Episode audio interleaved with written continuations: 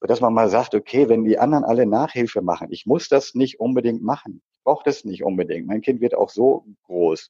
Und dann zu gucken, ähm, als Elternteil auch mal den Mut zu haben, dem Kind zu vertrauen.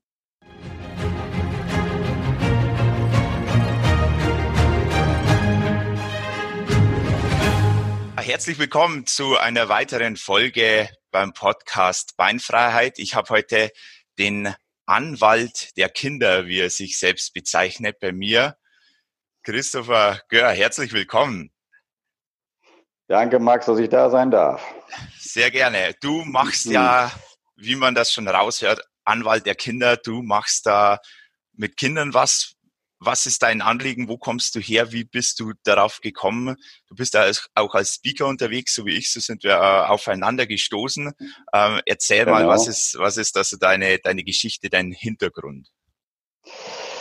Ähm, wenn ich mal ganz ehrlich bin, ich wusste das, glaube ich, schon als, sagen wir mal, zwölfjähriger Junge. In der Nachbarschaft wurde so ein kleiner Junge geboren, äh, der war dann, als er da zwei, drei Jahre alt war, fand ich das irgendwie so toll, wie der sich entwickelt hat. Und ich hatte eine ganz tolle Beziehung zu diesem Jungen.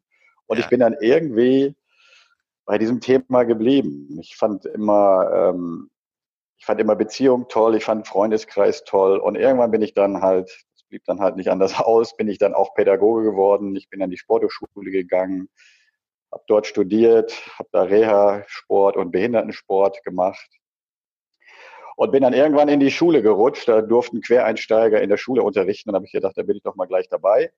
Und war dann viele Jahre an der Hauptschule und die letzten drei Jahre an der Grundschule. Und um das Thema Schule fertig zu machen, dann bin ich letzten Sommer ausgestiegen, weil ich gedacht habe, ich mache nochmal was anderes. Und ich mache es auch, weil mir das Schulsystem nicht so gut gefallen hat. Mhm. Ja, das sind bin wir ich so ein bisschen anderweitig unterwegs. ja, da sind wir uns äh, durchaus einig, was das Schulsystem angeht. ähm, du, du hast ja das aus, aus nächster Nähe erfahren. Ja, ich, ich erzähle auch immer alles Mögliche oder, oder Dinge, die man ändern könnte oder sollte am Schulsystem, aber du bist ja wirklich hautnah dran gewesen als, als Lehrer. Was, was sind da bei dir so die Knackpunkte? Was würdest du da ändern oder was ist dir da aufgefallen? Ich bin so super dankbar, dass ich die letzten drei Jahre nochmal an der Grundschule war, weil ich da so von Grund auf nochmal die Kinder, die ganz frischen, unverdorbenen Kinder erlebt habe. Und da habe ich so festgestellt, dass Lehrer ja häufig ganz viel vorgeben. Und ich habe, ich erzähle vielleicht mal eine ganz kleine Geschichte, dann wird es ein bisschen plakativer. Mhm. Ich kam von der Hauptschule und habe dann gedacht, ich zeige denen jetzt Basketball und Volleyball und Fußball. Ich bin, merkst schon, ein bisschen ballaffin. Und dann, dann habe ich, dann habe ich irgendwann festgestellt, das geht überhaupt nicht. Die können das gar nicht. Erstmal fehlen die Grundlagen und vielleicht haben auch 60, 70 Prozent gar keine Lust dazu. Ja. Und dann habe ich eines Tages einfach aus Frust habe ich die Garage aufgerissen, habe gesagt, so jetzt dürft ihr alles machen, was ihr wollt. Und dann habe ich natürlich noch so ein bisschen für Sicherheit gesorgt. Ich habe gedacht, komm mir die Turner, die gehen dahin, die Ballsportler, die gehen in die Ecke, die Tänzer in die andere Ecke. Und aus diesem Frust ist dann nachher im Prinzip meine Freude entstanden, weil dann habe ich gemerkt, ey, die machen selbstbestimmt ihre Sachen und mit so viel Freude. Und ich war fasziniert, dass sie dann gesagt haben, jeder hat sich seine Sache rausgesucht, was er gerne machen wollte. Ja, und habe dann diese Freude festgestellt und dann hatte ich erst so ein bisschen schlechtes Gewissen und dachte, ey, das ist ja auch nicht so richtig Unterricht, wie man das so kennt. Und dann habe ich so ein bisschen angefangen zu recherchieren und dann bin ich auf Hirnforschung gestoßen und da kam dann eigentlich mal raus, dass Kinder ja selbstbestimmt etwas machen wollen. Wenn du einen Zweijährigen, Einjährigen, Dreijährigen beobachtest, dann macht der ja eigentlich das, was er will. Und ich glaube, in diesem jüngeren Alter ist das immer noch so, dass sie sagen, ey, gib mir das, was ich möchte und darin werde ich dann gut. Und darin möchte ich auch meine Kompetenzen entwickeln. Und mein Plädoyer ist eigentlich so ein bisschen, lass die Kinder ein bisschen mehr nach ihren Neigungen was machen. Und dann werden sie auch mit Begeisterung Dinge tun. Und die Vorgaben, die ich mache, wo ich vielleicht als Lehrer glaube, dass das gut ist, finden die Kinder noch lange nicht gut. Das ist so ein bisschen mein, mein Credo im Sportunterricht, aber das gilt wahrscheinlich auch für andere Dinge, aber ich bin nun mal der Sportlehrer. Ja, wunderbar. Ja, das Thema Begeisterung ist, ist da in der, gerade in der Hirnforschung. Wir haben ja im Vorgespräch schon äh, äh drüber gequatscht. Äh, Gerhard Hüther ein, ganz, ein ganz zentrales Thema. ähm, du, du gehst jetzt nicht nur an, an das Thema Lehrer, Schulsystem heran, sondern auch das Thema Eltern, weil die natürlich einen enormen Einfluss auf die Kinder haben. Was sind da deine, dein, deine Erfahrungen, die du gemacht hast? Ja, wenn ich jetzt nochmal bei den Kindern gucke, denke ich, die sind eigentlich in so einer, wie in so einer Zange. Ne? Die Eltern haben irgendwelche Wünsche für die Kinder, was ja auch sehr gut gemeint ist und alles liebevoll gemeint ist. Dann schicken wir sie zum Beispiel in einen Sportkurs oder in der Schule ist es dann auch so. Und dann kommt der Trainer mit seinen Ansichten oder der Lehrer mit seinen Ansichten. Und in dieser Klemme sind eigentlich die Kinder drin, und die Kinder werden eigentlich gar nicht so richtig gefragt. Ist es wirklich die Sportart, die du machen willst? Ist das wirklich das, was du mit Begeisterung machst? Und das finde ich so schade. Und da denke ich eigentlich, dass die Eltern noch mehr gucken könnten, noch mehr ins Gespräch gehen könnten. Sag mal, ist es das, was du wirklich magst? Ein Freund von mir hat mir neulich mal erzählt, dass er möchte, ähm, dass der Sohn die Sportart macht, die er früher gemacht hat. Mhm. Da dachte ich, das klingt ja irgendwie ganz schön, aber muss das denn wirklich so sein? Oder muss mein Sohn Sportler werden? Vielleicht wird er Musiker. Und ich muss einfach mal ein bisschen darauf achten, wo sind die Neigungen des Kindes. Und ich muss ein bisschen aufpassen, dass ich nicht meine Bedürfnisse einem Kind überstülpe. Ja, ja, das sehe ich. Das ist ein bisschen meine, meine Idee dahinter. Ja, ja, das sehe ich auch als, als großes, so dieses äh, übereifrige, so dieses, äh, ja, dieses Bild, äh, das viele Eltern schon haben von von den Kindern, was äh, was die machen sollen, was die werden sollen und so, aber das Kind dann äh, die Interessen, die Leidenschaft vom Kind dann äh, hinten runterfallen. Genau, ja, das finde ich wirklich. Ich habe da noch ein Beispiel spannend. aus meinem. Ja.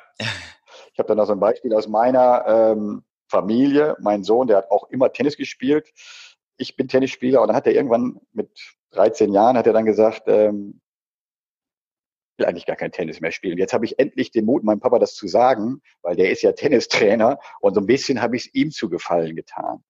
Und ich habe das gar nicht so richtig gemerkt und ich dachte, ey, schade. Wir hätten auch schon zwei Jahre früher aufhören können, wenn es nach deinen Bedürfnissen gegangen wäre. Aber ich habe nicht so richtig aufgepasst, ich habe vielleicht nicht so richtig hingehört oder hingespürt. Ja, und irgendwann hat er dann gesagt, er hat auch parallel immer Fußball gespielt und dann hat er sich für Fußball entschieden und ist dann da auch ganz erfolgreich seinen Weg gegangen. Und ich hatte so ein bisschen schlechtes Gewissen und dachte, hey, du hättest es viel früher sagen dürfen oder ich hätte viel früher hinhören müssen und genauer in Kommunikation gehen müssen. Dann hätten wir die Problematik der letzten ein, zwei Jahre vielleicht gar nicht gehabt, dass du lustlos zum Tennisunterricht gehst. Mhm. Ja, das ist äh, ja, sehr, sehr, sehr interessant, wie ich finde. Also das wäre von, von mir auch ein, ein interessantes Thema, wie wir schon äh, besprochen haben, äh, weil ich mir dazu auch viel, viel anschaue. Wir haben ja auch schon über äh, André Stern gesprochen, der ja ohne, ohne in die Schule gegangen zu sein, auch seinen Weg gegangen ist. Ist, würdest du das als also diese komplette Systemfreiheit empfehlen oder was wäre wär dein Ideal von einem Schulsystem? Das ist natürlich eine sehr große Frage. Ne? Ich glaube, wenn jeder, äh, jedes Kind zu Hause irgendwie bleiben würde, ich fände das auch nicht gut. Ich finde, ein Schulsystem muss ja schon sein. Aber so ein bisschen mehr nach Neigungen, das finde ich schon gut. Vielleicht da auch noch mal ein kleines Beispiel, als ich an der Grundschule war kriegte ich ganz am Anfang eine Einladung zu einer Konferenz. Und da stand dann drauf Förderkonferenz. Und dann habe ich gedacht, wow, toll, dass die Kinder hier so gefördert werden, dass wir nach den Talenten schauen. Und ich habe mich total auf diese Förderkonferenz gefreut, weil ich dachte, jetzt besprechen wir alle Talente der Kinder. Und es war dann genau umgekehrt. Es wurde genau besprochen, dass der eine kann noch nicht im 20er-Raum rechnen und der nächste, der ähm, ich schreibe das eine Wort immer noch ohne H und es wurde nur auf, auf diese Defizite hingewiesen und das fand ich so schrecklich. Und ich würde sagen, lass uns das, das Schulsystem vielleicht gar nicht so wahnsinnig abändern, aber lass uns das Kind mal positiv anschauen und gucken, hey, was kannst du denn? Wo sind deine Neigungen? Wo, wo kann ich dich noch mehr unterstützen? Und das wäre so mein Wunsch und nicht gleich die Nerven verlieren und sagen, du kannst noch nicht so gut rechnen oder du kannst noch nicht so gut schreiben. Aber dafür können Kinder was, was ganz, ganz anderes. Und ich stelle das immer wieder fest, wenn so Projektwochen gemacht wurden. Da konnten die Kinder sich entscheiden, was sie machen wollten. Und da waren das plötzlich ganz andere Kinder. weil die gesagt haben, okay, jetzt darf ich das machen, wo ich Lust zu habe, jetzt übernehme ich Verantwortung. Und die Kinder waren dann viel, viel aktiver und gefühlt viel größer unterwegs, als immer nur irgendwas abzuarbeiten, was, äh, was Lehrer vorgegeben haben. Das war dann auch dein Grund, dass du gesagt hast, du äh, hörst jetzt auf als Lehrer und möchtest äh, etwas anderes beginnen. Was ja, ist äh, das und, und war, wie, wie kam es dazu? Irgendwann muss ja irgendwie so ein, so ein Punkt gekommen sein, wo du sagst, so jetzt, jetzt möchte ich was, was ändern. Ja, ich bin 1968 geboren. Da kann man sich ja ausrechnen, wie alt ich bin. ähm, ich dachte, wenn, wenn, dann mache ich nochmal was, ähm, ich starte nochmal neu durch und ich habe mir jetzt ein Jahr Zeit gegeben, um zu gucken, in welche Richtung geht das. Und ich bin im Moment so, dass ich sage, ich informiere mich ganz viel. Ich suche mir Plattformen. Nochmal ein Dank an dich, dass ich das hier auch tun darf. Sehr um meine, gerne. Meine Vision, meine Vision nochmal so darzustellen um dann vielleicht eine Botschaft erstmal rüberzubringen. Und ich muss das auch nicht unbedingt jetzt in einem Berufsfeld tun. Ich habe irgendwann mal gelernt, dass man erstmal Werte schafft und dann wird man irgendwann beruflich da vielleicht auch von profitieren. Aber im Moment geht es mir darum, erstmal so eine Botschaft auf in die Welt zu bringen und ähm, mir eine Bühne zu suchen, wie auch immer die aussieht, ähm, dieses mal zu transportieren, was ich so an der Schule erlebt habe und was ich mir anders vorstelle und was ich mir wirklich für die Kinder wünsche, weil ich glaube, dass Kinder heutzutage häufig zu kurz kommen in unserem Denken. Ja, ist da deine, deine Zielgruppe erstmal, also über die Eltern an das Thema Kinder heranzukommen oder sind es äh, die Lehrer und das Schulsystem? Ähm, eigentlich habe ich gedacht, ich möchte mit den Kindern arbeiten, weil du hattest ja so schön anmoderiert, Anwalt der Kinder. Aber ich habe dann ja irgendwann festgestellt, es ist ja immer ein System. Und von daher, Kinder wachsen in dem System Familie auf. Deswegen geht es dann auch an die Eltern ran. Ähm, ich würde auch gerne an die Schulen gehen und da meine Botschaft ähm, präsentieren. Da ist aber trotzdem in erster Linie sind es die Eltern, weil ich glaube, dass Lehrer auch schon eigentlich darum wissen, dass äh, in der Schule auch was anders laufen könnte. Und da bin ich eher bei dem, bei den Eltern und den Kindern zu Hause und weniger beim Schulsystem. Aber da darf sich auch noch was entwickeln. Vielleicht ist das irgendwann auch noch mal anders, aber im Moment sind es die Eltern und die Kinder. Wunderbar. Und die, war, war, was wäre jetzt so, so dein, dein Einstieg zu den Eltern? Also was würdest du denen ähm, erstmal, ich glaube, das, das, das größte Problem ist erstmal, sich bewusst zu machen als Eltern, was, was da läuft und wie man das ändern kann. Wie würdest du da, da rangehen jetzt, speziell bei Eltern? Ich würde vermitteln wollen, dass, ähm, dass die Schule nicht so einen wahnsinnigen Schwerpunkt im Leben bildet. Hab so, ich sage einfach mal eine gefühlte Prozentzahl. Ich habe so ein bisschen das Gefühl, es sind vielleicht 80 Prozent von ähm, da ist Schule wichtig. Ich höre immer, ah, das mit den Hausaufgaben klappt nicht oder die äh, weiterführende Schule. Ich weiß nicht, ob es mit dem Gymnasium klappt. Es ist so viel immer Schule-Thema. Und ich finde, es gibt viel, viel mehr im Leben als die Schule. Ich würde sagen, ey, als Eltern macht mal wieder tolle Sachen.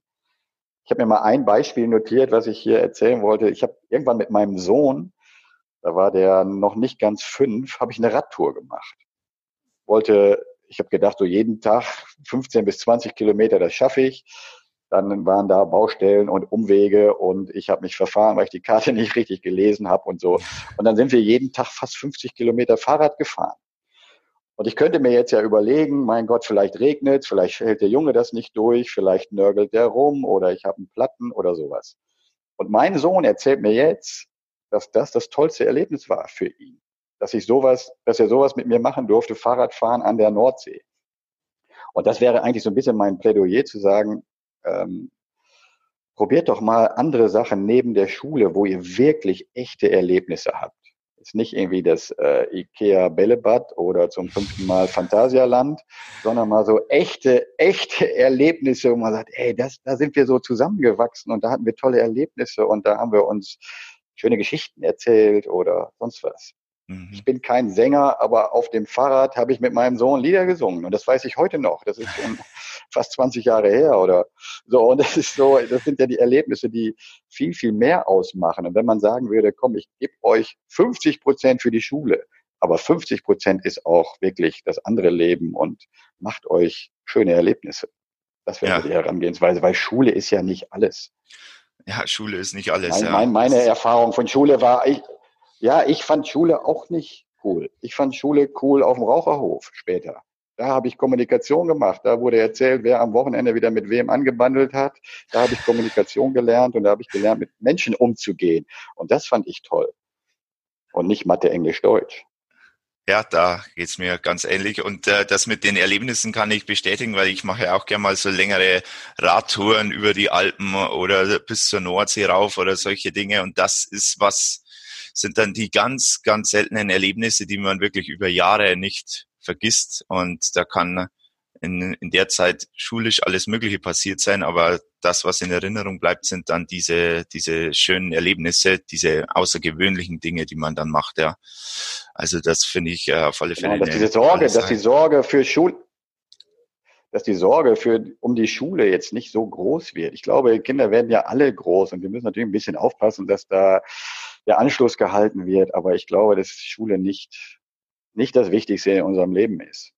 Ja, wie, es gibt ja dann viele Eltern, die sagen, ja, also das, das, die, die verstehen das gar nicht. Die würden jetzt sagen, ja, das, ich muss mir aber Sorgen um, das sind ja oft die Sorgen der Eltern, die ja dann auf die, äh, auf die Kinder übergehen. Ich muss mir Sorgen machen, was aus meinem Kind später wird und, äh, und das muss dranbleiben, damit es nicht den Anschluss verliert. Das sind ja auch große Ängste, die dir mitschwingen. Wie würdest du diesen Ängsten begegnen? Ja, das ist, glaube ich, sehr, sehr individuell, aber ich würde, glaube ich, motivieren zu sagen, guck mal bei dir, wie bist du groß geworden? Ähm, was war für dich wichtig? Und wel, welche Ängste hast du und warum hast du die vielleicht? Ich glaube, es ist ein Aufräumen bei sich selbst. Und ich glaube, da hat jeder so seine eigene Geschichte. Und ähm, da würde ich dann motivieren, ins Gespräch reinzugehen, zu sagen, überleg mal, wie das bei dir war und warum du diese Ängste hast. Mhm. Das kann man natürlich jetzt nicht irgendwie verallgemeinern, aber ähm, ich glaube, dass es häufig übertragen wird aufs Kind, dass man irgendwie das Beste fürs Kind möchte, aber gar nicht so richtig weiß, warum ist das so. Und dann würde ich sagen, fang lieber bei dir an, guck nicht immer auf das Kind, sondern guck mal auf dich, wo deine Ängste entstanden sind. Ja. Du warst ja in der Und was ich auch noch ganz, ganz, was ich, ja. Entschuldigung, was ich auch noch ganz wichtig finde, dass, dass man sich auch mal frei macht von so diesem, diesem gesellschaftlichen Druck. Ich habe neulich einen schönen Satz gehört, Gruppenzwang ist lächerlich. Dass man mal sagt, okay, wenn die anderen alle Nachhilfe machen, ich muss das nicht unbedingt machen. Ich brauche das nicht unbedingt. Mein Kind wird auch so groß. Und dann zu gucken, ähm, als Elternteil auch mal den Mut zu haben, dem Kind zu vertrauen. Mhm und sich selbst zu vertrauen. Ne? Es geht ja dann immer auch um, mein eigenes Selbstvertrauen, was ich dem Kind dann nachher wieder äh, weitergebe. Ja, deshalb finde ich das so wichtig, dass man eben bei den Eltern ansetzt, weil das ja quasi die gespiegelten Sorgen und Ängste der Eltern selbst sind, ja bei den Kindern. Du ja. warst ja die letzten Jahre an der Grundschule.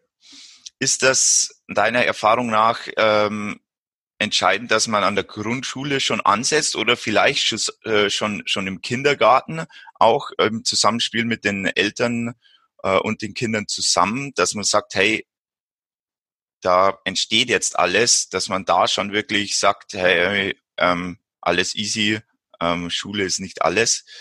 Oder würdest du sagen, es ist äh, später, wenn es dann in die, in die weiterführenden Schulen geht, da dann erst wirklich entscheidend?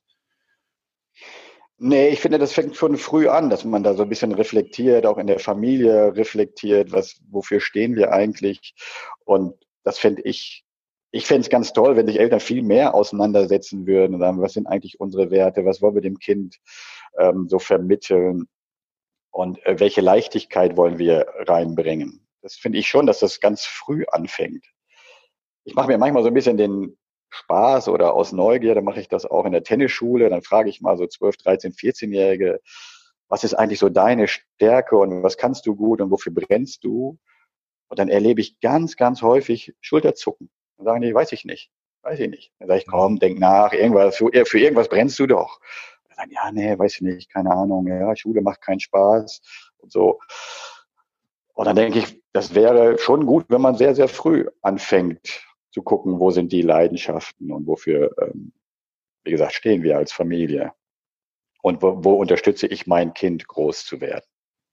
Ja, und das merkst du, hast eine, eine äh, Tennisschule für Kinder, wenn ich das äh, so äh, im, genau. im Kopf habe. Genau. Da, da merkst du ja dann schon, wo, wo die, die Probleme, wo die Probleme anfangen auch, oder? Also nicht nur jetzt, was jetzt deine, deine Lehrerlaufbahn angeht, sondern auch, auch dort. Und inwiefern kannst du in diesem Rahmen selbst was, was ändern in der, in der Tennisschule, wo man jetzt meint, ja gut, da geht's nur um Sport? Ja. Ähm, ich bin eigentlich immer so, dass ich mir tagtäglich die Frage stelle, biete ich dem Kind das richtige Angebot? Häufig ist es ja so, du bist der Lehrer und der Lehrer, der bringt halt bei. Und dann gehst du hin und dann zeigst du Vor- und Rückhandaufschlag, was man alles so braucht im Tennis. Aber ich finde viel, viel entscheidender zu gucken, was habe ich für ein Kind auf der Seite oder auf der anderen Seite des Netzes. Und dann muss ich mal gucken, ist der hier, um vielleicht Gruppe zu erleben? Ist der hier, um Leistungssport zu machen? Ist der hier, um überhaupt mal ein bisschen Bewegung zu machen? Oder vielleicht negativ formuliert, ist der nur hier, weil die Eltern ihn schicken? Und das, die Frage stelle ich mir immer wieder, um ein adäquates Angebot zu machen.